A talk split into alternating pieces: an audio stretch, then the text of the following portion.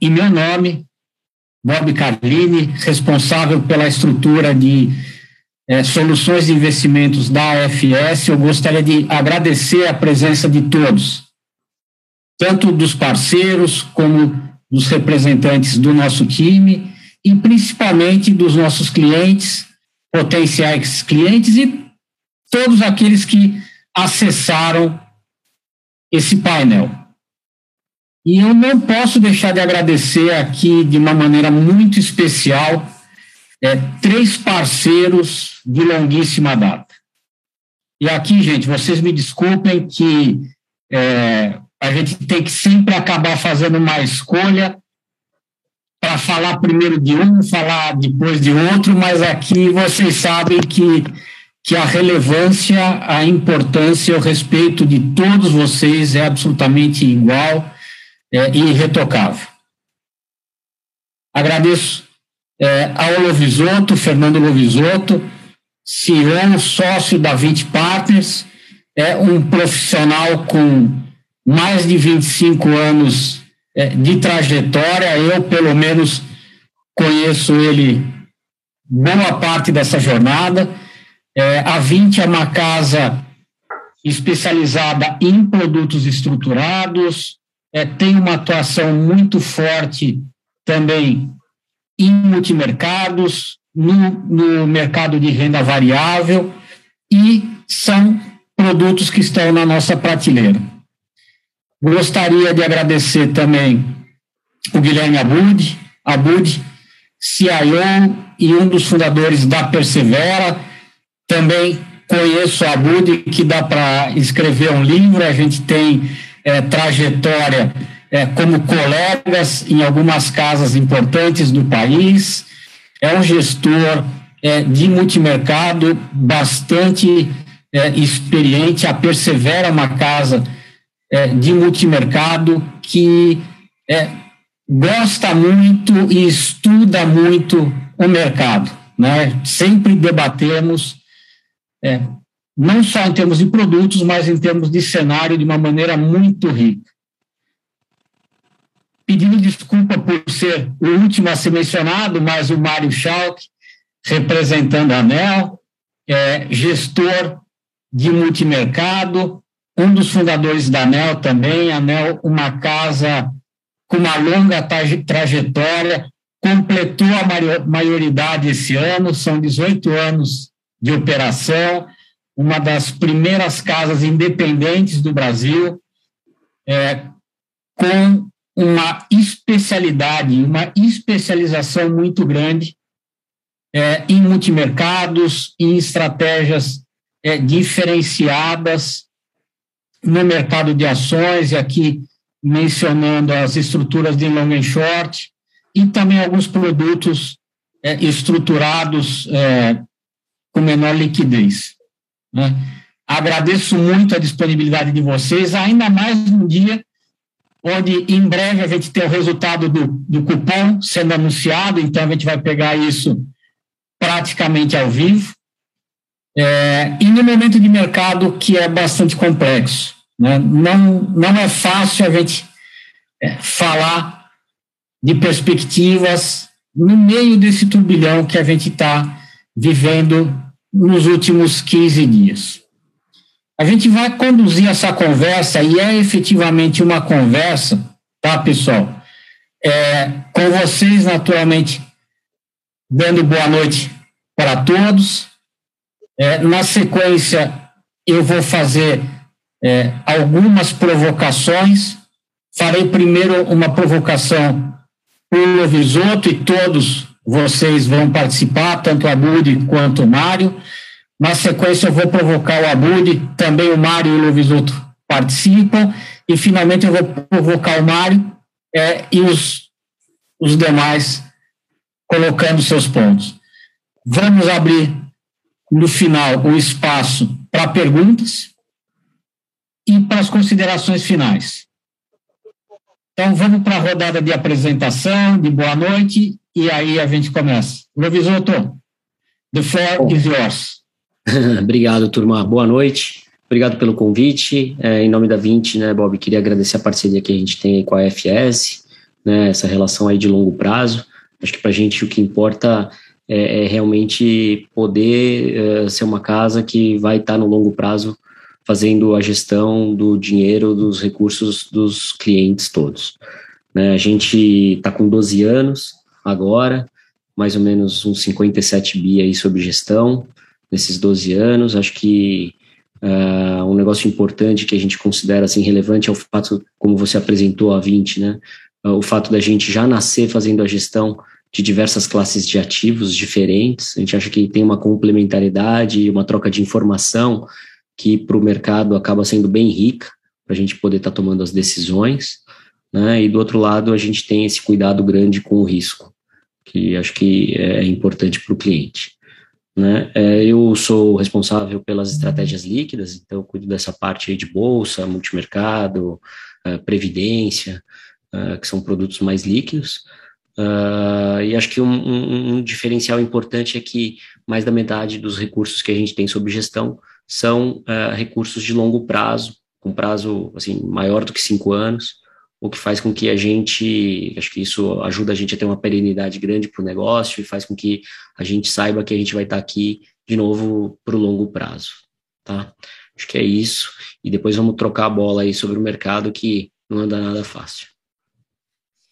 E só para deixar todo mundo na mesma página, 150 pontos de alta mesmo no cupom. Exatamente. já, já é a nossa conversa. Abude e, na sequência, Mário, por favor. Obrigado, boa noite, obrigado, Bob e AFS, pela, pelo convite, pela parceria.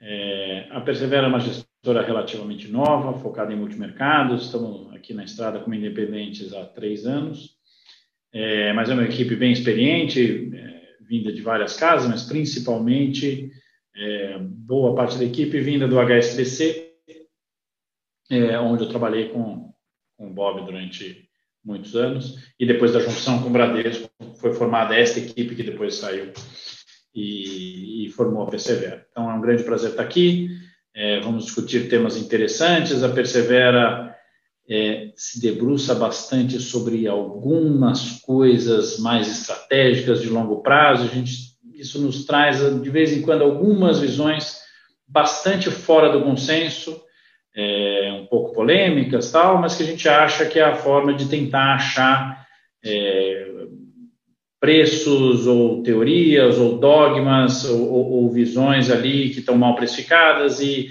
a gente busca esse tipo de estratégia é, é para complementar nossa carteira, tem vários tipos de posições, mas certamente posições ali é, é, derivadas de estudo profundo e visões não consensuais é uma parte importante do nosso DNA e acho que hoje vai dar um debate bem bom aqui.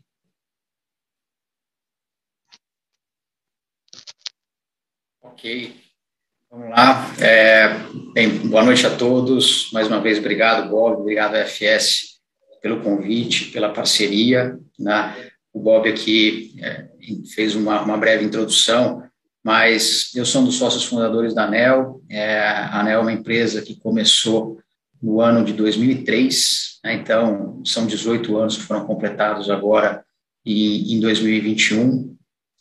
Uma empresa que há 18 anos atrás nasceu com a cabeça de ser é, uma empresa para fazer gestão de diferentes tipos de produtos. Né, a gente começou com o multimercado, que era a nossa experiência, e ao longo desses 18 anos a gente abriu outras linhas de negócio, de tal maneira que hoje a gente também tem produtos na área de ações uh, e produtos e líquidos também, principalmente private equity. Né? Uh, dentro da ANEL, eu sou responsável pela área de multimercado, né, a área que deu início à, à gestora, e tem, que tem como principal produto, né, também como o Bob adiantou, um, um produto que dá muita ênfase na, na, geração de retorno através de operações de valor relativo. Né? Acho que diferente um pouco do que o, o Abut colocou, né, é, as, os grandes temas, né, eles passam mais pela tangente, né, eles são importantes para nós, mas a gente vai muito mais buscar é, retorno é, operando a oscilação dos ativos dentro dos mercados específicos dependendo muito menos de uma visão em relação à direção do mercado. Né? Essa é uma das, acho que é a característica principal que a gente tem dentro do, do nosso produto de multimercado. Tá? É isso. Obrigado, Mário. Obrigado, Abud. Obrigado, Lovisoto. Começar a provocação para os três, pedindo para o Lovisoto ser o primeiro a colocar o ponto de vista dele. E aqui é importante a gente ter perspectiva que realmente é uma conversa, é um bate-papo, somos todos profissionais experientes e o contraditório é sempre muito bem-vindo. Né? Então, eu dou o chute inicial aqui, trazendo um pouco o que eu falava durante o aperitivo, a introdução, né, mesmo antes de começar é, o painel, no sentido de que a minha leitura de mundo e de Brasil, até algumas semanas atrás, era uma leitura bastante positiva. Né? Riscos existiam, incertezas existiam, perguntas com mais de duas respostas existiam, mas parecia haver uma convergência é, no sentido de é, o mundo aceitando que teremos um crescimento menor, teremos um patamar é, de, de preços mais alto, portanto, a inflação ela deve permanecer por um tempo. A questão da do choque de energia, a gente sabe que tem um, um aspecto sazonal é, nessa história. Enfim, a gente vinha de um ritmo de atividade lento, de repente acelera muito rápido, logo vem inverno no hemisfério norte, enfim. É, vários fatores, flexibilização é, para acontecer em algum momento nas economias centrais, como Estados Unidos e Europa, mas isso parecia muito bem digerido pelo mundo. Né? Uma volatilidade, uma incerteza de curto prazo, mas bons indicadores, é, dando um certo conforto para a gente falar assim: posso respirar e, e começar a seguir meu caminho novamente. No Brasil, ainda que as incertezas fossem um pouco maiores, né, infelizmente é uma característica é, da história do nosso país, o que a gente via efetivamente eram dados das contas públicas vindo melhores do que as expectativas. Né? E também uma aceitação melhor de um ambiente desses. A questão de teto de gastos, ela sempre foi é, é, uma preocupação mas a gente vê que ela funciona muito bem, ela sempre resistiu muito bem. É, a questão de inflação barra taxa de juros, havia um desconforto, mas a coisa estava caminhando num ritmo que parecia ser bem digerido. Que a gente teria uma revisão dos auxílios também parecia normal. Mas, né, há duas semanas atrás, a gente passa por uma situação onde é, vamos efetivamente ultrapassar a barreira do teto dos gastos, no volume financeiro, que na minha leitura é um volume financeiro administrável e, e, e até tecnicamente aceitável, né? mas parece que a sinalização gerou mais preocupações do que do que conforto. Né? Isso acabou apresentando distorções muito grandes no mercado de renda fixa, é, uma alta no prêmio de risco é, Brasil muito mais forte do que, é, pelo menos eu esperava para esse mês. No final das contas, a gente tem um mundo bom, um Brasil com indicadores que no seu composto não são ruins, mas parece que a gente saiu do trilho novamente. Luisoto, estou muito errado na minha leitura ou você acha que é meio por aí? E aí, naturalmente, o Abud e, e, o Mário entram na conversa também. Vai lá. Então vamos começar aqui, depois o Mário e o Abud dão as visões deles, mas assim, a, a, nossa leitura até então era até parecida, bem parecida com essa sua, tá, Bob? Eu acho que o mercado vinha caminhando nessa direção, né? Assim, o mundo externo numa fase ainda boa, de muita liquidez, crescimento global sincronizado e que gerava um, um impulso assim de, de alta para os ativos de maior risco. Isso que a gente tem visto, ainda acho que segue o jogo. E, obviamente, cada vez chegando mais perto de uma fase onde vai ter que ter uma normalização dos juros, e aí, eventualmente, dependendo como isso for acontecer, pode gerar um movimento de aversão a risco, mas isso é mais para frente. Então, a gente ainda numa fase boa, né, com alta das commodities e tal. E aí aqui, uh, num cenário assim, sempre é, com risco, mas a gente achava que era um risco administrável. Então a gente achava que o pessoal uh, ia dar um jeito de uh, fazer o pagamento dentro do esperado, sem respeitando te o teto de gastos e, e, sem nenhum problema muito grave do lado fiscal. Quer dizer, o fiscal continua sendo o nosso calcanhar de Aquiles e acho que na terça-feira passada ficou bem claro que o pessoal vai dar o jeito do, de uma maneira que no mercado não gostou, né? E assim, quando a gente junta isso com a proximidade das eleições e etc., quer dizer, gera um, um movimento de aversão a risco maior. Além do que a gente chega num nível de taxa de juros que outras classes de ativos começam a, a, ser interessantes. E aí você gera um movimento técnico também complicado. Então você vê as pessoas físicas, os institucionais, uh, indo em direção à, à, renda fixa e fugindo uh, das classes de maior risco. Né? Acho que essa é a situação que a gente está hoje. Né? É, é, meio complicado a gente dizer uh, que o Brasil assim está numa situação muito ruim, que a gente acha que não está. A gente mesmo esse ano aqui sempre trabalhou com PIB acima da projeção do Fox, e mesmo para o ano que vem, mesmo com as revisões que a gente uh, tem feito para baixo, eu acho que a gente vai continuar com um dos PIBs mais fortes. A gente acha que o juro, por exemplo, vai atrapalhar, mas se a gente elencar os outros fatores que a gente vê aqui, são fatores que jogam para um PIB mais favorável. Uh, só que esses desafios aí do lado fiscal acabam comprometendo né, a situação, assim, pelo menos no curto prazo, das classes de maior risco. Então, a gente, para variar, está uh, enxergando um cenário onde tem muito prêmio em tudo, mas só quem for paciente e realmente for investidor de longo prazo vai se aproveitar disso. Tá? É assim que a gente tem visto o, o mercado. Estou falando aqui de um jeito resumido também, Bob, para poder trocar ideia com a turma, tá? Acho que é assim. Não, lógico, lógico, lógico, imagina, Lobismuto, que é isso. Abudi, por favor.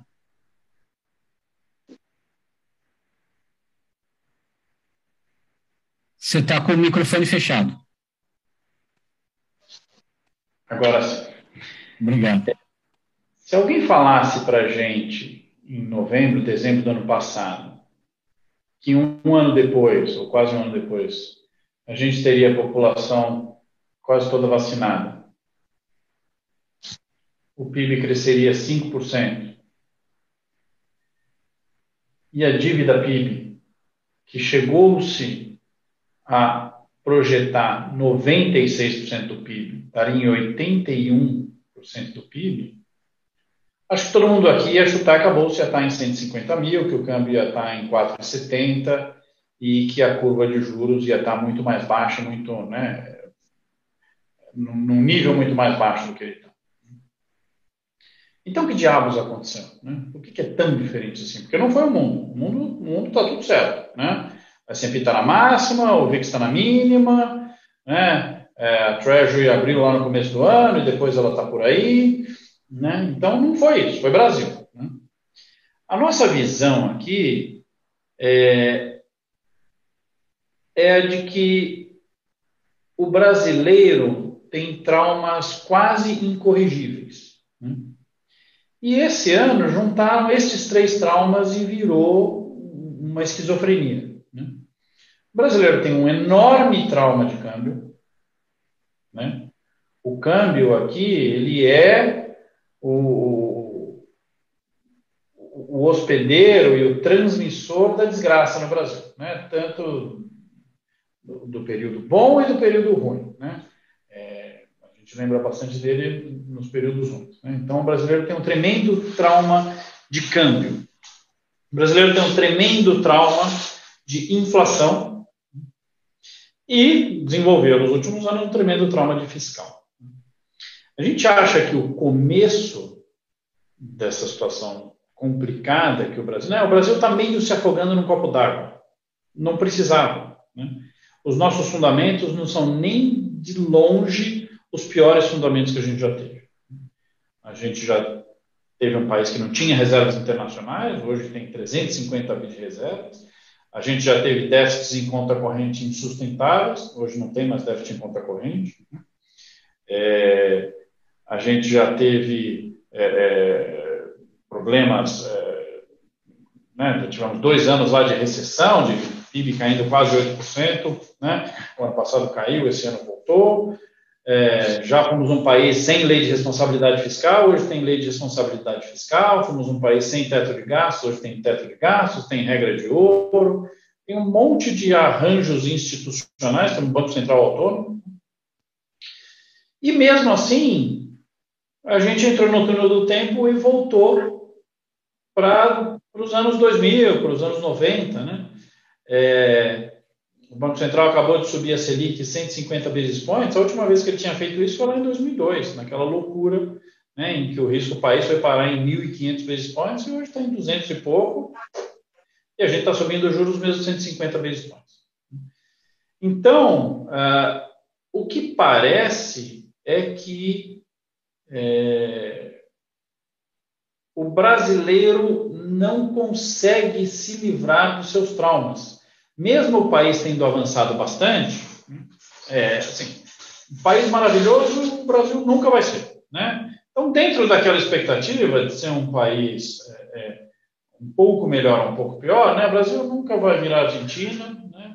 E também nunca vai virar Suíça. Mas dentro daquele espaço de um país mais institucionalizado, um país um pouco mais promissor, acho que o Brasil caminhou tremendamente. Né? Fez uma reforma da Previdência, fez o teto de gasto, fez um monte de coisas.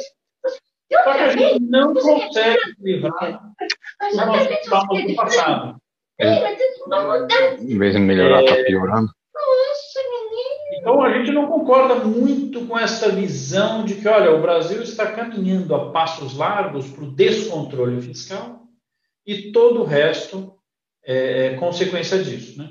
Quando, quando perguntava para a gente no fim do ano passado, falava, ó, né, os clientes sempre perguntam qual é o grande risco para o ano que vem, né, para 2021, eu acho que a gente dava uma resposta totalmente diferente da maioria dos gestores. A maioria dos gestores, e, e é assim até hoje, é, falava que ó, o nosso grande risco é fiscal. E a gente falava que não, falava não, não é, não é. O nosso grande risco na nossa cabeça é um erro de condução de política monetária. E a gente acha até hoje que é isso que está acontecendo. O fiscal foi a fagulha. Né? Que, olha que números que não conversam. Né? A gente acabou de falar aqui que, olha, o mercado chegou a projetar, todo mundo, né? É, é dívida PIB de 96%, e ele está em 81%. Ou seja, a dívida do Brasil está 1,4 trilhões de reais melhor do que chegou a se temer. Menos pior do que chegou a se temer. E aí você tem uma situação de uma disputa por mais gastos num ano pré-eleitoral na casa de 40 bilhões de reais e tudo desancora, né? Por quê? Porque a gente tem um trauma tão grande em que tudo vai desandar, em que ah, a gente vai voltar para para uma situação de hiperinflação, de descontrole de variáveis nominais, que faz com que o mercado entre em desespero. E aí o Banco Central não conseguiu ser o provedor de estabilidade que se espera do Banco Central. Eu vou dar uma paradinha por aqui, porque acho que depois a gente vai entrar nesse assunto de novo, de outras formas, também para não ficar aqui falando sem parar. É, mas eu acho que o nosso grande problema hoje é a fagulha foi fiscal. Mas o grande problema foi a combinação de um Banco Central que deixou claríssimo que jamais atuaria de forma sistemática no câmbio. O Banco Central não pode dar essa certeza para o mercado, porque aí chama todos os compradores do mundo. Né? num país que tem tão pouca tolerância a desvios de inflação, que tem o trauma da inflação. Então, ele disparou o trauma do câmbio, né? vários países emergentes desvalorizaram as moedas perto de 10%, o Brasil perto de 40%, né? aí gera inflação mesmo, e aqui a gente morre de medo sempre que o repique inflacionário vai virar processo inflacionário. Aí o Banco Central vai lá e arrebenta nos juros. E, e aí você fica anos tentando digerir essa nova taxa de juros. Acho que foi por aí o problema, foi por aí que o problema de 40 bi virou um problema que parece de trilhões. Né? E desancorou o mercado de maneira absolutamente exagerada. Dá uma paradinha por aqui. Obrigado, Mudi. Mário, por favor, suas visões, complementos e contraditório também. Fique à vontade, por favor. Acho que, começando com, com o cenário externo, Bob, acho que a tua descrição, eu estou alinhado com ela, né, no sentido de que é, o cenário né, para o segundo semestre de 2021 é, era um cenário bom, né, é, o que a gente, o que sempre chamava atenção, para a gente chama atenção ainda, né, é, é a dependência desse cenário em relação à atuação de bancos centrais. Né? A gente, falando aí de compra de 120 bilhões de dólares por mês pelo Fed, 80 bilhões de dólares, mais ou menos, né? Fazer a conversão para o euro pelo, pelo ECB. Então, é, é um ambiente que ele, ele parece controlado, né? mas a gente não tem o contrafactual do que seria esse ambiente é, sem uma atuação tão forte do, dos bancos centrais né, na, compra de, na compra de ativos. Mas é uma realidade, algo que o mercado, de certa maneira, até se acostumou. Né, faz, estão fazendo 12, 13 anos que, que o mercado é, é, espera isso dos bancos centrais a qualquer sinal de, de incerteza ou de dúvidas ou coisa do tipo. Né? Então, acho que esse é o único ponto que, que eu coloco lá para fora, né, para a gente é, ficar atento né, para frente, né, porque isso vai começar a ser reduzido. E tem precificações que parecem, vou dizer, no mínimo estranhas. Né? Se você pegar é, a, a precificação de, de inflação esperada para os Estados Unidos daqui a dois anos, por exemplo, é uma inflação de quase 3%. Né? É, e você tem a taxa de juros, as taxas de juros longas na faixa de 1,5, alguma coisa nessa, nessa linha, as mesmas taxas, as taxas forwards mais longas em patamares abaixo de 2. Né? Então, tem algo estranho na, nas precificações lá fora quando eu olho a parte de renda fixa. Tá? É, e aí, vindo para o Brasil, não tem muito que, o que complementar em relação ao que o Lovisoto é, é, colocou, foi colocado é, por todo mundo. Assim, eu, te, eu fiz essa analogia do Brasil se afogando e não foi no copo d'água, né? Foi numa bacia aqui na, na mesa de operações. É, e realmente a gente a gente é mestre em fazer isso, né? Em se afogar nesse em algo que a gente não precisaria, né?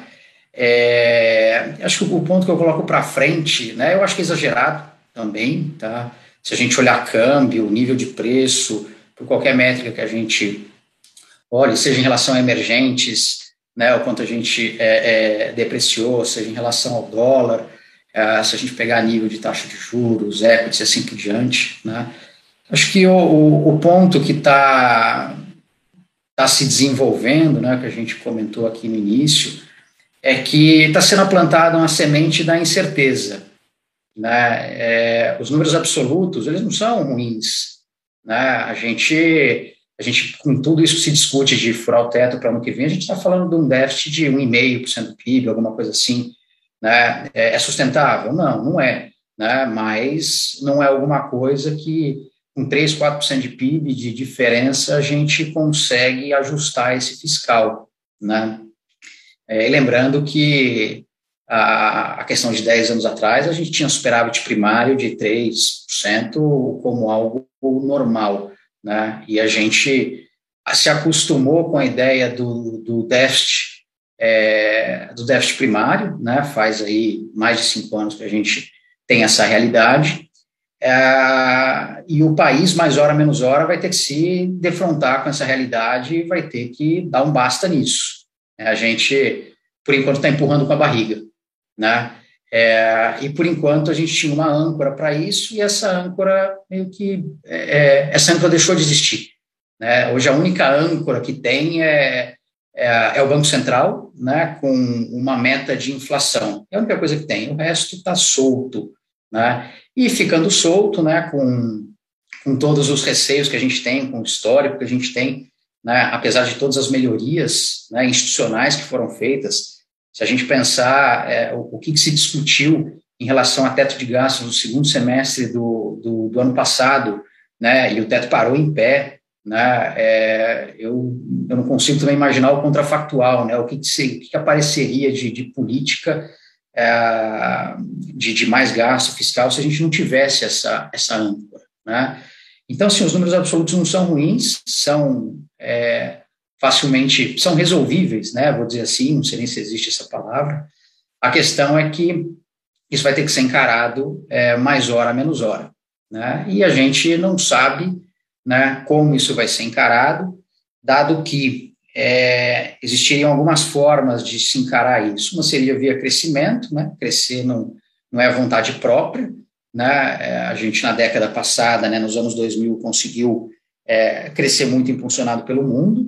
Né? É, antes disso, a gente conseguiu fazer, né, conseguiu é, domar a inflação, segurar a inflação na base de, de mais endividamento né, e de aumento de impostos. Hoje, aumentar imposto, é, não se quer fazer isso, embora eu particularmente acho que não tem saída, a não ser essa. Né? É, gastar menos, o teto de gastos foi um convite né, para que a sociedade discutisse de uma maneira organizada é, aonde a gente vai gastar menos, né, que prioridades a gente quer dar né, no nosso orçamento. E a decisão que se tomou até agora é que tudo é prioritário. Né? Então, isso vai ter que ser é, encarado alguma hora, algum momento, né? Mas hoje a gente está flutuando, não tem, não tem âncora, né?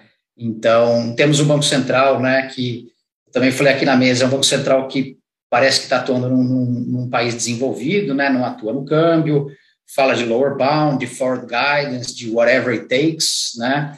Num país que é um país emergente, é um país que tem as suas peculiaridades e que a realidade se impõe.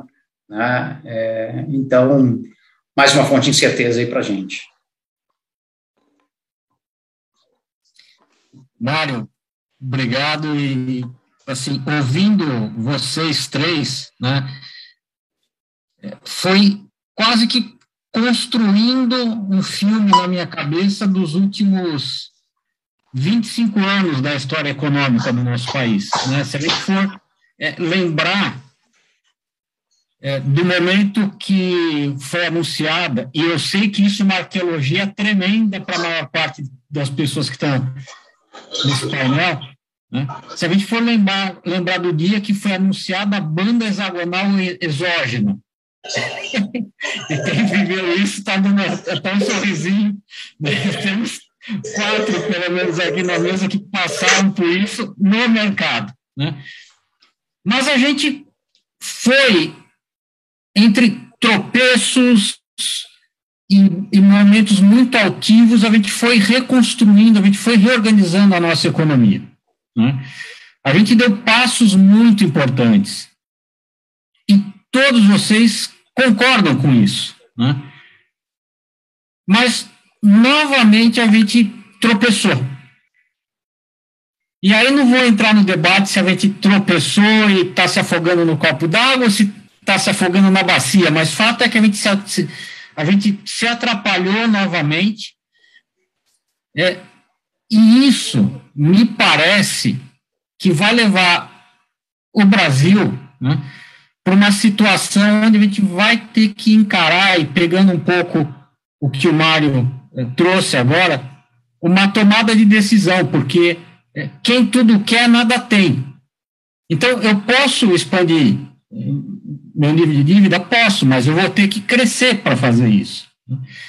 Eu tenho as condições para crescimento hoje nesse país, tem uma série de medidas microeconômicas que me mostram que o país está evoluindo nessa, nessa direção. Eu vejo o resultado das empresas, né, safra de balanços, é, que me mostra algo muito positivo.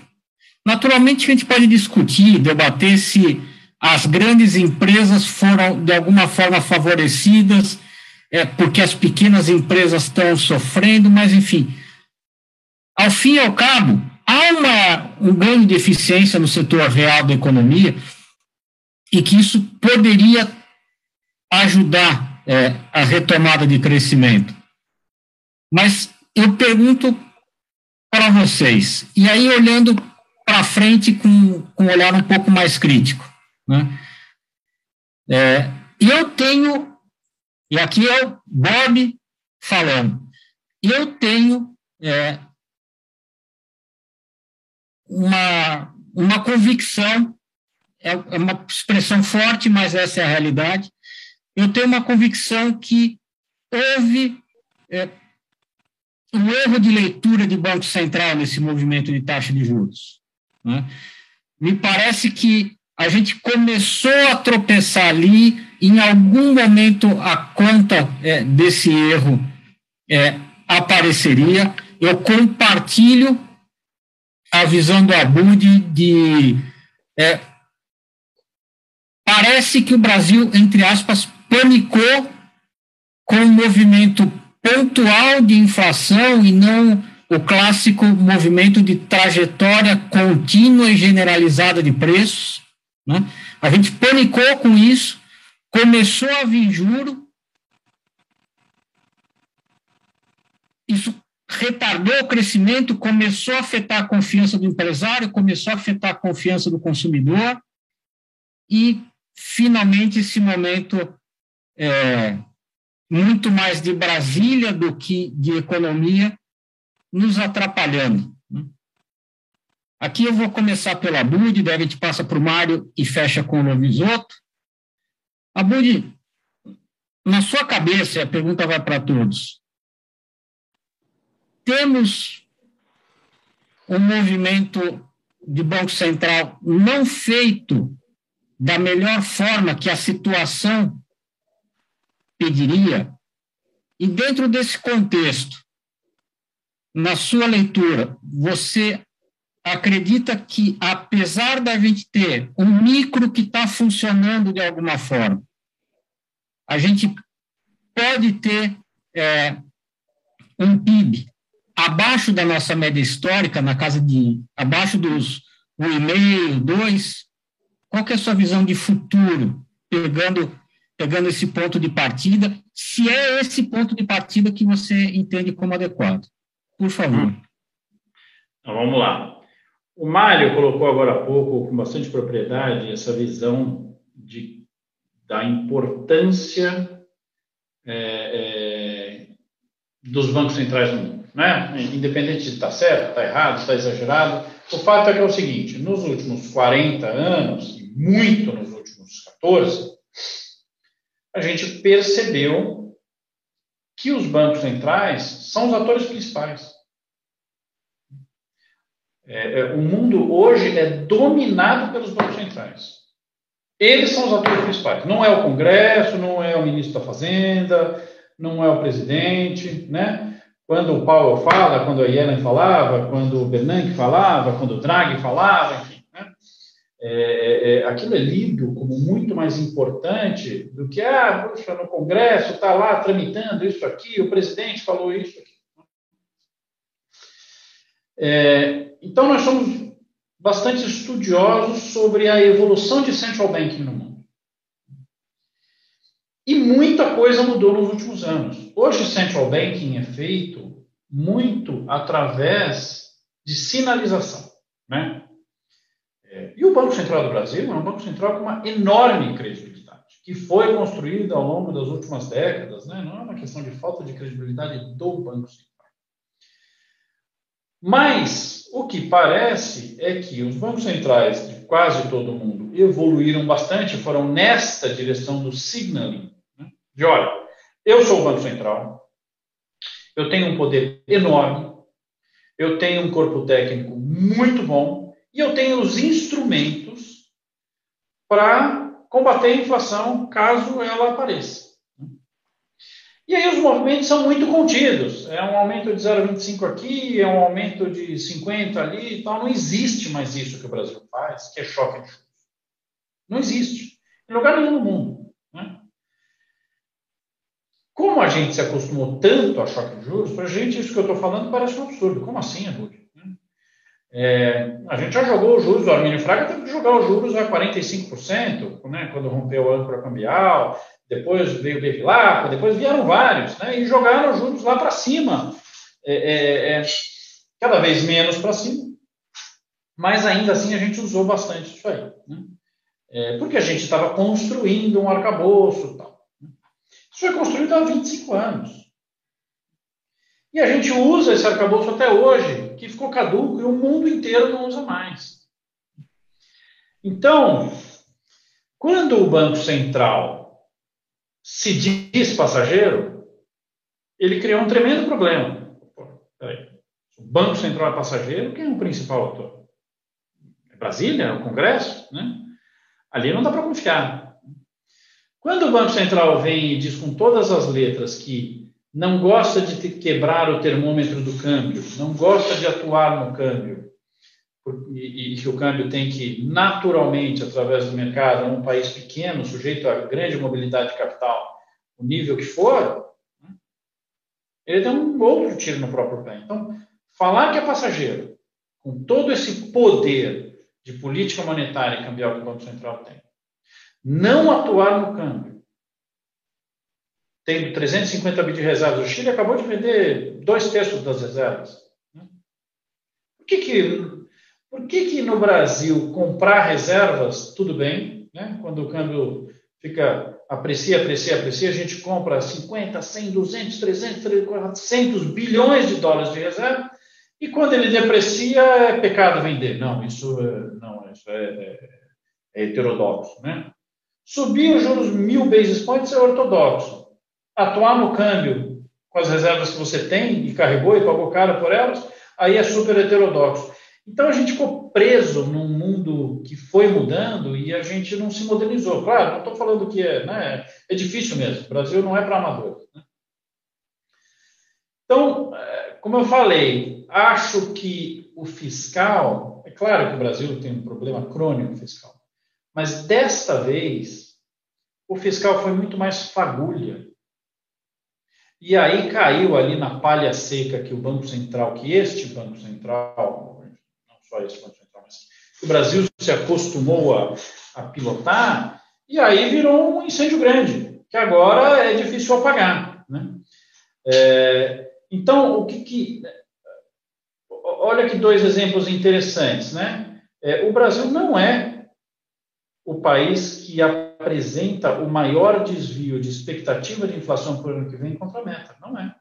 A gente fez lá numa carta mensal que a gente escreveu há quatro meses, se vocês quiserem entrar lá na persevera.com.br, estão todas as cartas lá. A gente mostra uma tabelinha ali comparando uns 12 países emergentes, mas tem mais, e que o Brasil não é o pior deles em termos de desvio de inflação, de expectativa de inflação contra a meta.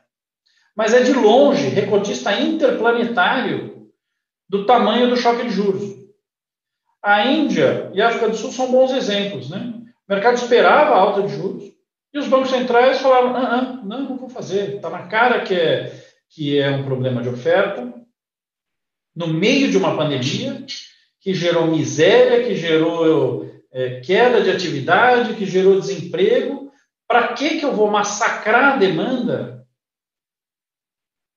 logo depois de uma pandemia porque a gente tem um repique inflacionário que tem cara, cheiro e gosto de, de choque de oferta.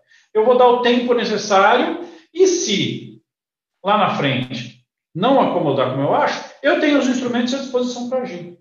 O Brasil não fez isso.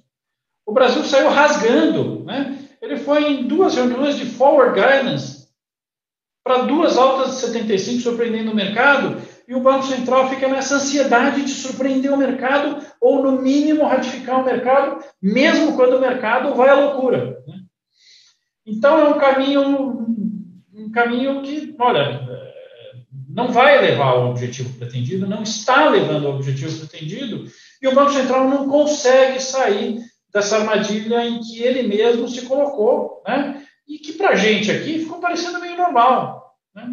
Bem, puxa aí 800 basis points, né? Os outros países pensam mil vezes antes de puxar 50. A gente aqui puxa 800, se não dá, puxar 900, se não dá, puxar mil basis points, né? Como se fosse meio videogame. Acho que esse não é o caminho. Né? Acho que a gente precisa se modernizar. Ninguém mais persegue headline inflation, ninguém mais persegue é, calendário gregoriano, né? Mas o Brasil ficou preso, né? Construiu um arcabouço numa época em que o Brasil realmente tinha hiperinflação, então precisava de um arcabouço desse tipo. É, mas passaram-se 25 anos e a gente ficou preso nesse arcabouço. Então eu realmente acho que, olha, desta vez, apesar de cheio de boas intenções, o Banco Central não foi parte da solução. Dessa vez ele foi parte do problema. Ele magnificou o problema fiscal e o fiscal foi a fagulha para essa desestabilização do mercado que veio de um Banco Central que, olha, não atua no câmbio, diz que é passageiro e arrebenta nos juros, e aí a gente tem que lidar com tudo isso.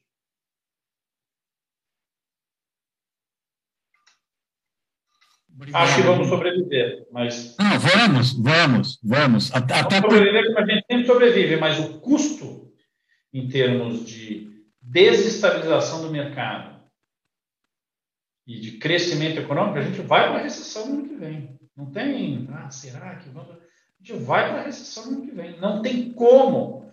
Antes da pandemia, com 4,25 de Selic, a gente já não conseguia crescer muito. Agora, com curva 12%, a gente vai crescer? Não vai. Vai ter recessão no ano que vem. Obrigado, Amudi. Eu concordo com você. A gente vai escapar como a gente sempre escapou, né? E o bom é que a gente largou a âncora, ou seja, a âncora não vai levar a gente para o fundo. É um consolo, né? Mas brincadeiras à parte. Mário, seus pontos, por favor. Fica à vontade. Obrigado, Bob. Eu, é, eu compartilho muito da visão do, do Abud, né? Acho que puder complementar alguma coisa aqui é, os bancos centrais realmente no mundo é, se tornaram muito poderosos, né? É, mas junto com esse poder todo, a gente, o mundo como um todo, né? É, isso não é só, obviamente, não é só responsabilidade dos bancos centrais, mas a gente está caminhando, né? A última década, um mundo de pouco crescimento, né? Um mundo onde desigualdades é, ficando é, evidentes, né? Um, uma questão que no mundo inteiro, no mundo desenvolvido, é, inclusive, a questão do preço de casas, né, preço de ativos reais, é, crescendo de uma maneira assim é, inimaginável, né? Quando a gente olha G10, por exemplo, você pode pegar da Austrália Noruega, o que que o que foi preço, aumento de preço de casas, né? E aí a gente começa a ver alguns efeitos colaterais disso, né? Acho que Donald Trump é um efeito colateral, né? É, né? Tem alguns outros exemplos aí que a gente vê de, é, de a população dando sinais de cansaço, né? A gente vive aqui, né? Num, num, na nossa bolha, né? Faria Lima e, e arredores, né? O, é, eu sou do interior de, de São Paulo, então conheço conheço um pouco do interior do Brasil também é, falo com propriedade né, da nossa bolha aqui, a população dando sinal de cansaço. Né? E eu acho que o que a gente viveu no, durante a pandemia, onde os estímulos fiscais foram muito fortes, né, tão fortes que estão causando aqui algumas uma inflação pontual, ajudando nesse sentido. Né, os Estados Unidos, então, o estímulo fiscal que foi dado foi gigantesco. Acho que essa é uma questão que vai vai levantar, é, ou pelo menos na minha visão, deveria levantar questionamentos em relação a, a como se deseja é, oferecer estímulo para a economia. Né? Se é via taxa de juros, dado que é, já não existe mais taxa de juros, né? a política monetária é, se esgotou em boa parte do mundo que, que é relevante economicamente, é, ou então via, via fiscal. Né? Então, acho que esse é, um, esse é um ponto que a gente pensa bastante aqui, mas é uma questão para prazos mais longos, tá? Não, não é alguma coisa para o nosso, nosso dia a dia, é, de curto prazo. Em relação a, a Brasil, né, é, a gente já mostrou a, a nossa resiliência em, em vários, vários episódios diferentes, né, de inflação alta, inflação baixa, desvalorização cambial e assim por diante, o país para em pé, né, é, é um, é um case, é, eu acho bem, bem interessante, né, como consegue parar em pé, mas a gente está vivendo no curto prazo essa, essa situação que, que o Abud descreveu bem, né, acho que tem um único país que, que é similar em relação a juros no Brasil hoje, o tamanho dos choques, etc., que é a Turquia. Né, a gente tem um gráfico aqui que mostra é, é, taxa de juros antes e depois da pandemia e inflação antes e depois da pandemia, tem um único país que conversa com o Brasil, que é a Turquia, que é um país que ah, institucionalmente é completamente diferente do nosso. Né? Vou pegar um gancho aqui no que o Abud falou também, né? o presidente lá demite diretor do Banco Central e por aí vai, é um país diferente, né? níveis de inflação muito mais altos que os nossos, então é, é outro patamar né? de, de, de problemas. Né? E no curto prazo a gente tá, tem vivido né, com, com esse Banco Central, eu vou até pegar um pouco do, foi uma frase do próprio diretor do Banco Central, né, a gente vai aprendendo, né, você vai dando 100 basis points e vai aprendendo. Poxa, é, como a Bud falou também, a intenção é muito boa, acho que os relatórios de inflação melhoraram muito, né, hoje os gráficos de relatórios de inflação, eles têm escala, né, eles têm números, né? Antes você tinha eixos ali sem números, você não sabia né, o que, que significava, você sabia a direção. Então a intenção é muito boa, mas a execução, por tudo que a gente falou aqui, é uma execução que está trazendo uma série de problemas. Tá? É, e aí a gente vai sofrer as consequências, vai aprender, eu acho que o próprio arcabouço de metas, eu particularmente não sei se o Brasil, é, o que, que o Brasil vai ter que fazer para realmente ter uma inflação de 3, 3,5% é, ao ano. Né? Eu não sei se a gente, como país, é, tem condição de ter essa inflação. Países mais desorganizados como o nosso, acho que para mim a África do Sul é um bom espelho em termos macroeconômicos do que a gente tem, nível de dívida PIB parecido, né, um histórico de inflação alta, é, é um país que trabalha com, com, com, meta de inflação na casa de 4,5, com uma banda de dois pontos para cima ou para baixo. Então, é, não sei se a gente assim como o Banco Central está atuando como Banco Central de, de país desenvolvido, né, se, se a gente não se, não se impôs né, uma meta bastante é, ambiciosa, né, sendo que só na mão do Banco Central ele não vai conseguir entregar isso. Ou para entregar, vai ser a um custo gigantesco, um custo que a gente está vendo um pouco agora nessa, nessa virada de 2021 para 2022. Obrigado, Mário. Eu vi que o Lovisoto acenou a cabeça algumas vezes positivamente. É, não concordo com tudo que foi aí, falado. Eu acho legal a visão assim do Mário de longo prazo também. Foi legal ele jogar o holofote lá para frente, porque, como eu falei, a gente enxerga isso aí como uma fase 2 que preocupa bastante a gente, né, na hora que existia essa. Até vou voltar um pouco, misturar um pouco do que foi falado nesse último round com o primeiro, porque como eu fui o primeiro do primeiro, então já estou aqui atrasado várias rodadas. Mas é o seguinte, é, acho que assim, do lado externo, concordo com tudo que foi falado e essa, a gente tem essa preocupação na hora que existir essa normalização dos juros, eu acho que vai faltar instrumento, pode ser um vento contra importante, mas isso, de novo, está numa fase 2 que está lá para frente. E aí, somando um negócio que o Abud falou bastante ali, até do dólar, eu acho que dessa vez teve uma. Eu fico assim, na verdade, o que fico mais intrigado é quando eu vejo o Banco Central surpreso com o fluxo de dinheiro que tem saído para fora de investimento. Quer dizer, é, porque tem algumas mudanças no micro que são importantes, né? Quer dizer, dessa vez a gente teve um risco político maior, a gente teve a pandemia, a gente tem uma mudança é, regulatória e uma mudança, na verdade, na forma de investir, com que, que possibilitou vários participantes do mercado de investirem no exterior. E eu acho que ele ficou muito atrasado aí. E ele deixou correr muito tempo. Na verdade, quando ele olha agora, depois de, sei lá, um ano e meio, para olhar, poxa, agora por que, que o dólar não, não. Por que, que o real não se valorizou com as commodities tão em alta? Acho que ele já perdeu o, o bonde, entendeu? É por isso que ele fica correndo atrás do rabo de uma maneira assim tão forte usando juros e aí talvez não, não resolva, porque para resolver isso, é assim, quando você. Eu eu brinco aqui que é o seguinte, quer dizer, o investidor em geral, como ele olha para trás, eu, fica fácil de prever onde ele vai perder dinheiro daqui a pouco. né? Então, assim, tá, para mim está muito claro que talvez o maior risco que tem na mesa é esse monte de pessoa física investindo no exterior. Eu acho que esse é um risco enorme. É, se a gente olhar o fluxo, o que geral sempre acontece é o cara vai lá, investe em, sei lá, em crédito, aí o mercado de crédito dá um solavanco, ele perde dinheiro, resgata na hora errada. Aí ele vai lá e investe em bolsa. Quer dizer, se você olhar o número de CPF foi crescer, com a bolsa 120 mil pontos. Lá nos 70 mil, ninguém queria investir em bolsa. Depois a gente pode repetir esse ciclo com fundo imobiliário, e agora a gente está repetindo esse ciclo com investimento no exterior.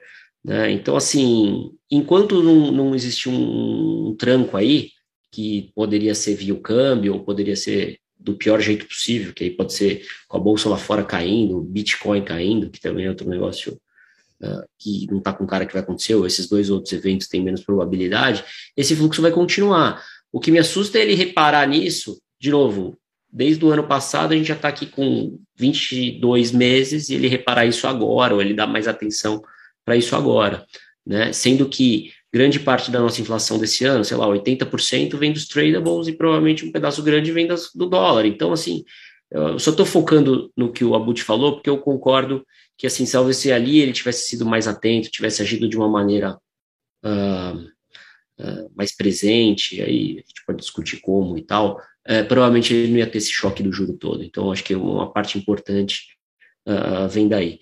Do outro lado, aí eu também não sou tão pessimista quanto a Bud, como eu falei, a gente é otimista aqui com o crescimento, tá? Mesmo por ano que vem. A gente estava uh, com dois até agora e agora a gente reviu para um, né? Mas mesmo assim, quando eu vejo o mercado todo vindo para menos meio, falando de recessão e tal, a gente não é. Dizer, assim, quando a gente olha, a gente vê o juro como um impacto negativo, mas a gente vê assim, é, safra agrícola, o pessoal crescendo 4% e a gente acha que commodity ainda fica em alta. Né? A gente vê massa salarial real crescendo, surpresa no emprego. A gente vê o volume de crédito, principalmente crédito imobiliário, forte. Né? A gente vê assim o impulso fiscal que vai ter vindo de estado e município forte. Então a gente acha que o ano que vem pode, de novo, não ser assim um ano. A gente até, de novo, estava com 2%, agora a gente veio para 1%, mas a gente acha que vai ter crescimento sim. Né? Você vê, o Brasil é forte, é grande, tem várias coisas andando bem, teve as concessões, tiveram várias concessões de aeroportos, podia listar tudo do lado de infraestrutura, saneamento. Ah, então o pessoal vai ter que investir, venda de caminhão, quando a gente olha ou vê formação de capital fixo no nível de PIB lá de 2008, 2010. Então, assim, as coisas no micro estão mais ajustadas, né? É, também gostei da, da hora que o Abud fala assim de esse aumento de um e meio desde 2002 não tinha, porque realmente assim quando eu eu faço esse zoom alto, assim, olho assim, os últimos 20 anos, a gente vivia na época das cavernas, né? Assim, a gente está num ambiente bem melhor, bem melhor. Então, assim, às vezes é bom olhar assim mais à distância, porque não é a mesma coisa. Então, assim, é uma pena, na verdade, a gente ter que levar os juros para esse nível. Eu lembro de 2015 eu aplicando pré aqui, eu cobrando B, eu falava assim, meu, nunca mais vou comprar B nesse nível. E infelizmente a gente chega agora e, e vê e essa mudança toda no mercado acontecendo, dá uma certa tristeza, porque para destruir é muito fácil, né? Então, uma pena. Mas, assim, a gente tem uma visão mais otimista do crescimento, e acho que esse ponto que o Abud falou do dólar, acho que é importante pôr uma luz, porque não é tão fácil corrigir isso. Acho que vai demorar um pouco mais de tempo, e ainda é tempo de pessoal, talvez, ser mais. É, atacar com mais ênfase ali.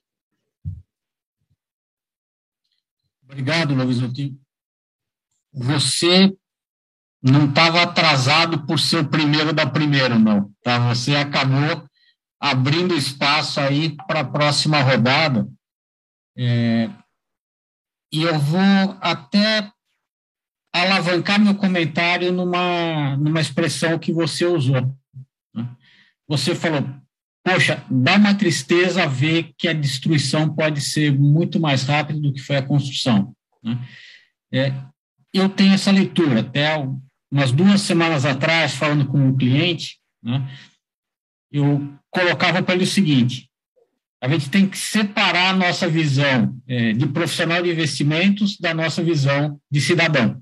Né? Como cidadão, a gente fica muito triste em ver o que está é, acontecendo, em ver nível de desemprego que não cai, um debate sobre crescimento que não é dos melhores, a gente não está debatendo se acreditamos que vai crescer 2 ou 2,5%. A gente está debatendo se vai ter uma recessão ou se a gente vai crescer no ritmo mais baixo. É, vemos e percebemos que, poxa, a intenção foi muito boa e a execução não foi tão boa assim da política monetária, e é uma expressão é, que eu uso e já usei com um de vocês aqui, né? É, parece que é, o nosso Banco Central leu o livro certo, mas na edição antiga, não na edição revisada. Mas, ao fim e ao cabo, é, o que a gente tem que pensar, como a Budi, como o Mário, como o próprio uh, Luvisotto falou, né? a gente tem uma resiliência muito grande, a gente vai sair dessa, já saímos de outras, né, até mais atrapalhadas do que essa, e eu sei que é muito difícil é, responder, né, porque nenhum de vocês três é guru, tem bola de cristal, faz leitura de carta, nada disso. Mas se a gente pudesse imaginar onde nós estamos hoje e quais as classes de ativos seriam mais beneficiadas. E aqui pensando que pode ser numa situação de arbitragem, onde eu vou fazer é, uma estrutura de play relativo, ou seja, eu não preciso necessariamente da melhora. Né?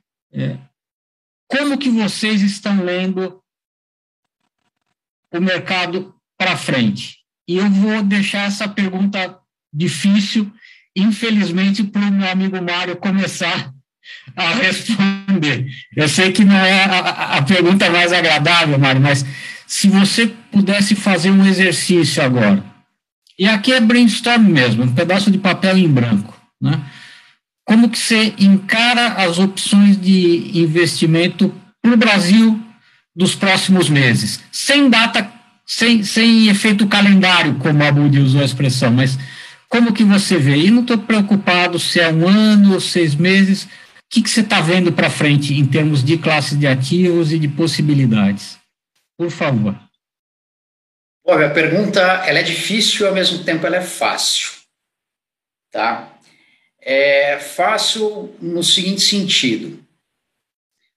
É, para mim existem é, existem cenários binários. São dois cenários.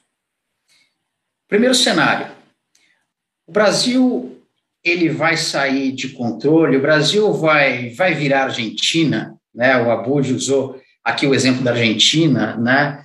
É, eu acho que o Brasil dá errado seria muito parecido com a Argentina. Ele vai virar Argentina, né? Sim ou não? Ah, eu acho muito difícil trabalhar com a hipótese do sim, tá? É, e mesmo assim, acho que tem condições, você consegue investir se, protegendo disso. Tá? E existe o não. O Brasil não vai virar Argentina, o Brasil vai, vai continuar sendo o Brasil aí. Né? É, tem, tem cara de México em algumas coisas, né? tem cara de Argentina em outras, e por aí vai. É, respondendo não, né, e o Brasil continuando seguindo aí, aí é o, é o que eu chamo da parte fácil, é, eu acho muito difícil não ganhar dinheiro com, com os preços de ativos que nós temos. Tá? Eu vou, estava pensando aqui um pouco antes da gente é, começar a conversar. Eu posso pegar desde ativos de curto prazo, pegar o prédio de um ano no Brasil, está 11,5. Tá? A gente pode ir para uma renda fixa mais longa, você tem uma taxa de juro real no Brasil de 5,5% para 10 anos, alguma coisa nessa faixa. Tá?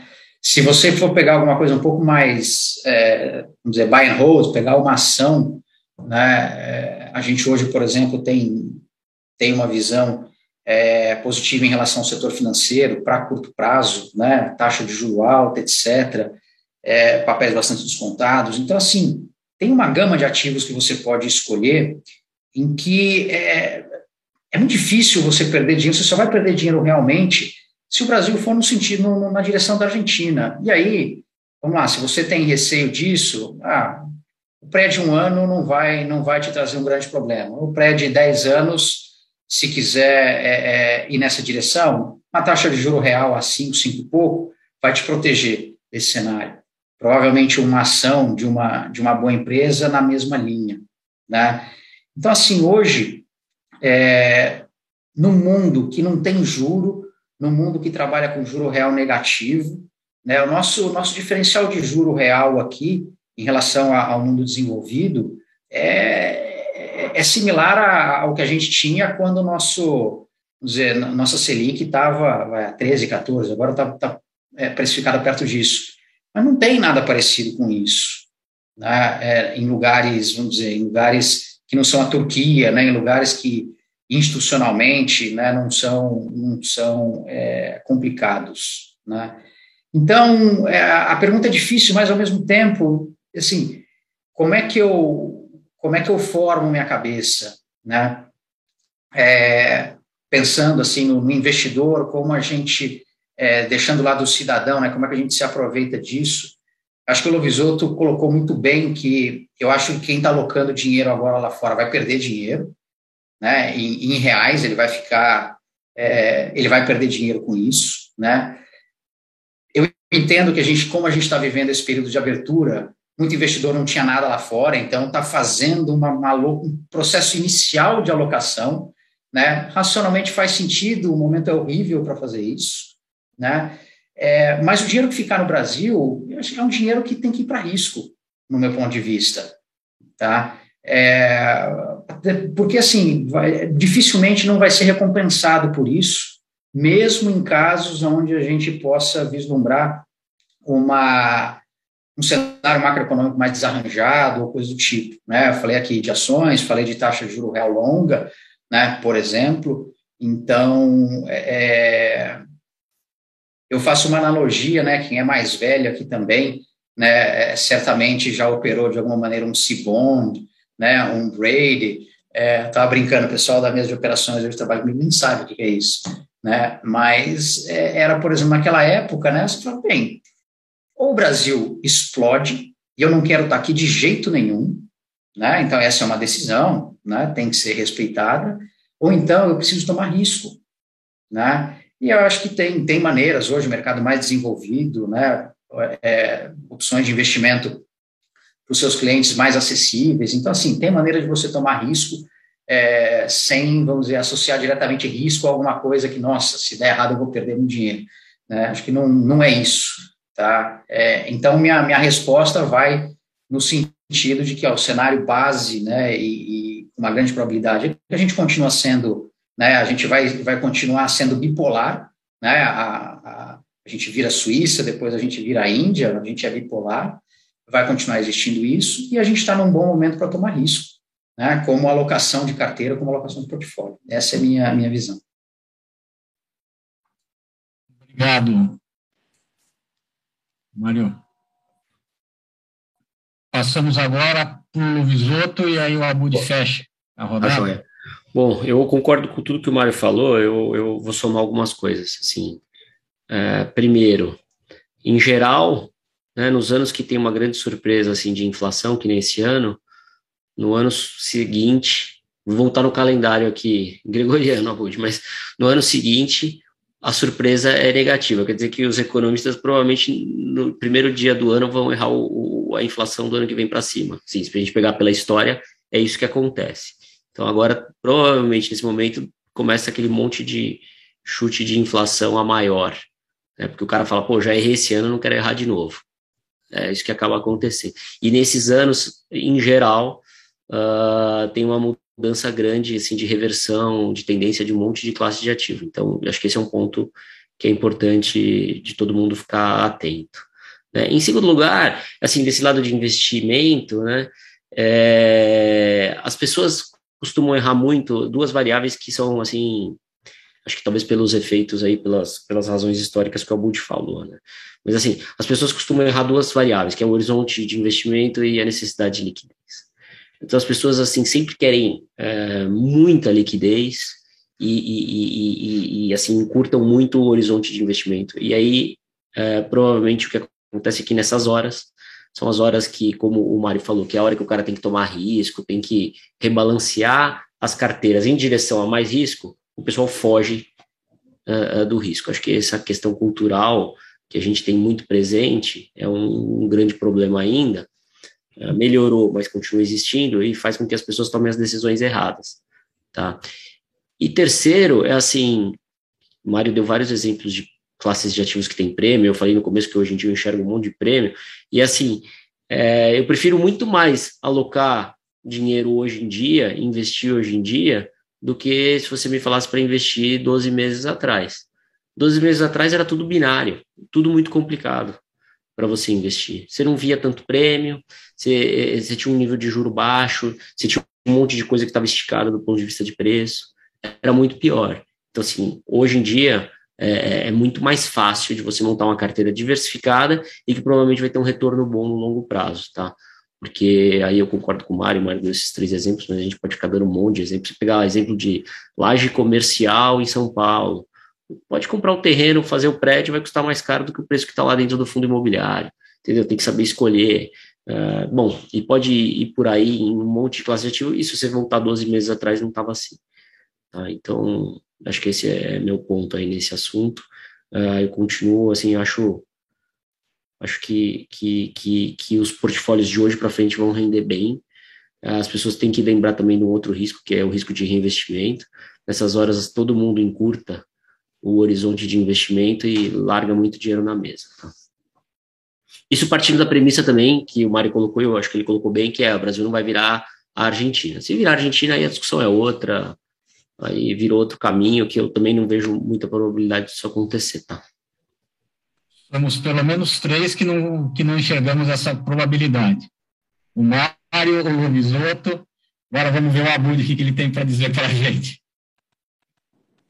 Não, não, eu estou na mesma ponta. É, eu acho que não tem nenhuma chance do Brasil virar Argentina. São países absolutamente diferentes, com instituições totalmente diferentes. Obviamente, temos os nossos problemas, e não são poucos, mas Argentina, Venezuela, isso aí é, são países absolutamente disfuncionais que foram se destruindo ao longo de décadas. O Brasil dá as suas escorregadas, mas não é isso aí. É, no final, eu vou chegar no mesmo lugar, talvez com, com colocações um pouquinho diferentes. É, é tenho 27 anos de carreira no mercado financeiro e talvez este seja o momento de maior dissonância entre o que eu vejo de fundamentos e o que está precificado no mercado. Realmente, eu não concordo com nenhum desses preços. Né? É, quando a gente estava lá na época da Dilma, a gente chegou a um múltiplo de bolsa parecido com o que a gente está agora, né? mas naquela época, realmente, a margem de lucro das empresas foi absolutamente corroído. As empresas né, se, é, se lambuzaram, se né, deslumbraram contrataram muito mais gente do que deveriam, e se endividaram muito mais do que deveriam, e abriram muito mais lojas do que deveriam, né, e, e acreditaram naquela ideia do crescimento perpétuo e mais alavancagem e tal e depois elas foram destroçadas pela combinação de custos trabalhistas e custos de serviço financeiro e alavancagem.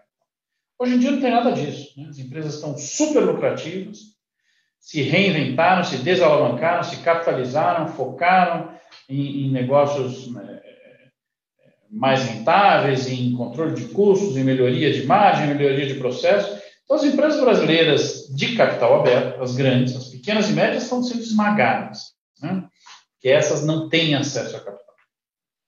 Mas as grandes, inclusive, estão roubando o mercado das pequenas e médias. Então, elas nunca estiveram tão bem, só com precificação de fim de mundo. Né? Então, a Bolsa Brasileira é um exemplo ótimo. É, acho que ela está muito barata frente ao, à lucratividade das empresas. Né? E eu acho que isso é verdade para todos os ativos brasileiros. Então, a gente tem uma, uma guerra realmente de fundamentos versus expectativas. Né? O câmbio está absolutamente fora de lugar. A gente tem, vai ter o maior superávit de balança comercial da nossa história nesse ano, depois no ano que vem vai ser de novo maior ainda. É, não temos nenhum déficit em conta corrente, estamos cheios de reservas internacionais, Nosso passivo externo líquido nunca teve tão bom. Né? Um monte de empresas já pré-pagaram dívidas em dólar e tal.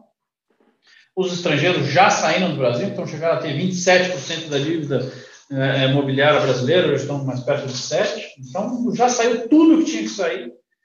Então o câmbio está absolutamente fora de lugar. E a, a, taxa de juros é a mesma coisa, por causa dessa sinalização do Banco Central de né, eu sou o Volcker brasileiro, 50 anos depois, é, a gente está nessa situação em que né, fomos para o mundo do tudo é possível. É possível juros indo para 12? É. Ir para 14? É. Ir para 15? É. Mas não vai. Né? Enfim, se for, não dura muito tempo, porque é absolutamente disfuncional é, e desnecessário, absolutamente desnecessário. É, então, acho que o Brasil está muito barato. É claro que o Brasil é, é um país super complicado, os clientes, como o Luziotto falou, são curto-prazistas, então você vive de stop de posição em stop de posição, né? É, um mercado que não tem compradoras de longo prazo, não tem buy the dips aqui no Brasil, é todo mundo saindo ao mesmo tempo. Então, é, um, é, um, é um país difícil de operar. Mas do ponto de vista de um prazo um pouquinho mais médio, para quem tem um pouco mais de estômago é, e disposição, é, talvez em toda a minha carreira seja um momento de maior diferença entre o que eu olho de fundamentos e o que eu olho de preços. Acho que está totalmente incompatível e daí virão grandes oportunidades de rentabilidades enormes. Né? Vai ter empresa aí que, que dá para subir 120% nos próximos dois anos. Né? Tem bastante coisa boa. Abud, obrigado. Enquanto a gente vê se alguém quer fazer alguma pergunta via, via chat, eu concordo integralmente com o que vocês três colocaram com relação a essa perspectiva. Né? Me fez lembrar deixa eu ver quanto foi, seis anos atrás, né, o Brasil estava bastante deprimido, foi é, momento, momento político conturbado,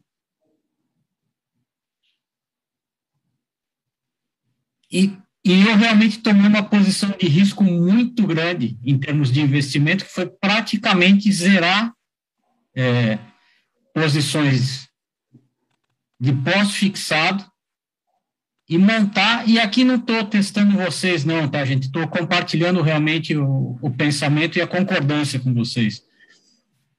E montei uma carteira com uma visão de é, quatro, cinco anos, é, com bastante risco. Né? Mas era um risco bom, era o risco que a gente está vendo agora também, um risco, na verdade, é, de assimetria de preço.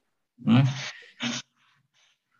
E me parece realmente que é esse ponto que a gente está. Não vamos, e aqui, Abud, desculpa, foi até pela liberdade que a gente tem, né?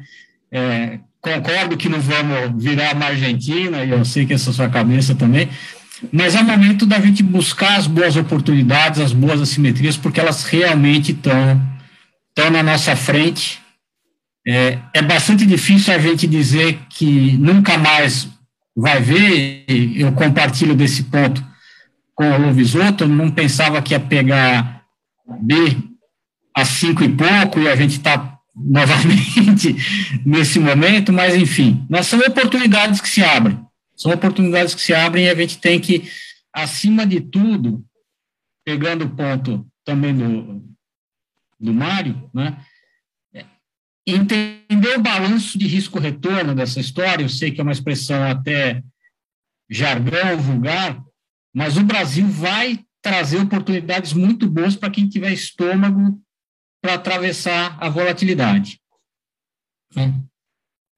É, como eu não vi nenhuma pergunta aqui, e a gente já avançou no horário, peço desculpa, mas quando a conversa é boa, o tempo voa mesmo, eu vou pedir para vocês fazerem as considerações finais e aí eu faço um rápido encerramento. Na mesma ordem, é, Luvisoto, Abud e o Mário, por favor. Pô, não, antes de mais nada, queria agradecer. Foi bom aí rever o Abud, o Mário, né? Sempre bom estar tá falando, trocando ideia. Acho que isso que isso que é a parte legal assim do que a gente faz, né? Acho que o ambiente é bem dinâmico. Uh, de novo, a gente, se a gente comparar com 20 anos atrás, a gente está num outro nível técnico, de especialização, de, de, de possibilidades, né? Poxa, antes era curva de três meses, né? Então, assim, não tem o que falar. Só isso aí já é uma mudança enorme. Então, assim, a, a, eu enxergo que, de novo, como a gente anda em pêndulos, né? Assim, a gente caminhou para o lado assim mais negativo de uma maneira muito rápida, mas concordo com a Budi que talvez tenha uma dissonância muito grande entre o fundamento e os preços e que vai corrigir, tá? É, essa é a nossa visão. Acho que uh, uh, se o investidor realmente estiver focado assim em olhar para uma janela mais longa, tem muita oportunidade na mesa e acho que é, ele deveria ir aproveitando aos poucos. Não existe milagre, então não existe esse negócio também de é, 0 ou 1, um, tá tudo muito ruim, tudo muito bom, eu não acredito também muito nisso, mas as oportunidades estão muito mais presentes agora do que estavam um ano atrás. É, e eu queria, assim, colocar 20 à disposição, a gente está sempre aí à disposição uh, de vocês, dos clientes de vocês, para o que vocês precisarem. Acho que é isso. Obrigado, Luiz Otto. Abud, por favor.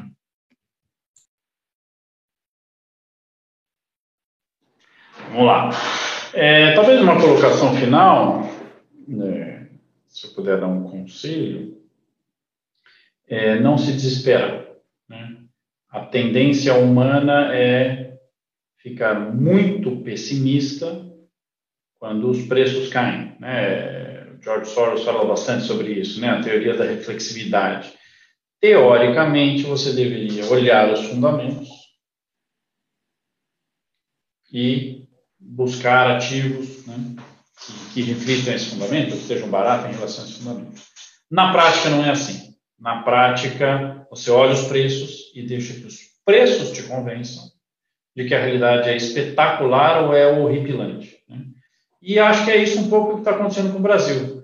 É, não mudou muita coisa. Não mudou, né? Claro, ah, teto de gastos, o Bolsonaro fala isso, o Guedes embarca naquilo, não sei o que lá. Sempre alguma coisa muda e é uma boa desculpa para alguma coisa. Né? Mas uh, o Brasil não virou de pernas para o ar desse jeito nos últimos 30 dias ou dois meses, né? mas os preços viraram de pernas para o ar. Por quê? Porque é natural que o ser humano, e isso aí todo mundo sabe, estuda vieses, desde o Kahneman e tal, é, que é natural para o ser humano, apesar de não ser o certo, né, que ele olhe os preços e dali ele tire a informação do que é a realidade econômica. Então, é muito difícil para as pessoas olhar um câmbio assim que 60 e não achar que está tudo implodindo. É muito difícil para as pessoas verem a bolsa cair de 130 mil para 107 mil e não acharem que o Brasil vai falir. Né? É muito difícil para as pessoas olharem a taxa de juros subindo 800 é, basis points no ano, né? curva de juros e tal e não achar que, nossa, acho que dessa vez o Brasil quebra, dessa vez acabou. Né? É, e, e, não é verdade. Né? Isso é um movimento de preços que não necessariamente reflete a realidade econômica, os fundamentos econômicos e políticos e fiscais. Tal. Então, um pouquinho de calma, porque os preços são assim, esquizofrênicos mesmo. Eles vão do céu ao inferno e a gente cai nessa armadilha e fala, puta, então acho que está um inferno mesmo, porque se os preços estão assim e o mercado é eficiente, deve estar, tá, a gente deve estar tá vivendo a Argentina. E acho que a gente está bem distante disso. Obrigado, Budi. Mário, por favor. Eu, antes de mais nada, agradecer o convite, Bob, em nome da, em nome da ANEL. É, eu não tenho muito o que acrescentar aqui, o que o Abud, o que o, o Lovisoto colocaram, acho que a gente, nessa hora e meia, conseguiu evoluir bastante né, na, na linha de raciocínio, acho que ficou bem claro, acho que está claro que as oportunidades estão aí na mesa, né, tem bastante dinheiro para ser feito, é, com uma abordagem correta, né, quando você olha a liquidez, suas necessidades, seu apetite a risco, né, é, então, tem, tem uma oportunidade boa na mesa. Né? prazer em conhecer o Abud, eu não conhecia, né, e prazer em rever o Lovisoto. O Lovisoto eu conheço mais de, há mais de 20 anos, né, éramos meninos há bastante tempo. O comentário deixou, acho que nós quatro, um pouco chateados, tá, Mário? Mas, é, todos éramos meninos, Bob, todos éramos. Todos, todos, né? Há, há, alguns dias atrás, eu não me lembro quem agora falou, nossa, você está com barba branca? Eu falei, pois é, tempo passa para todos nós. Mas, enfim, agradecer assim imensamente a vocês três pela participação, pela colaboração. Eu não posso deixar é, de agradecer, e aqui vai de trás para frente agora, né? O Tarek, pelo apoio que ele nos dá no, no, no dia a dia, a, a disponibilidade, a, a maneira como ele conduz o relacionamento com o nosso time. Tarek, você sabe que você faz parte dessa construção também. A mesma coisa eu digo é, para o Abenza, que está sempre com, conosco.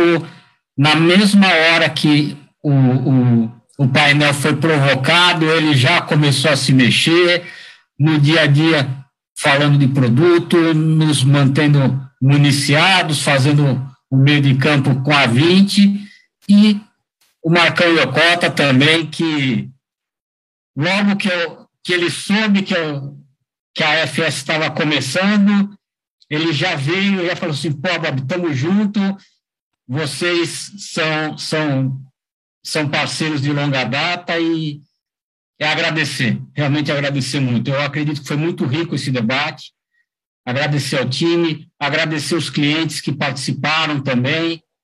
É, espero que no próximo, quando a gente terminar, saímos pelo menos nós sete para um jantar, para continuar a conversa de uma maneira mais animada, porque positiva ela certamente foi.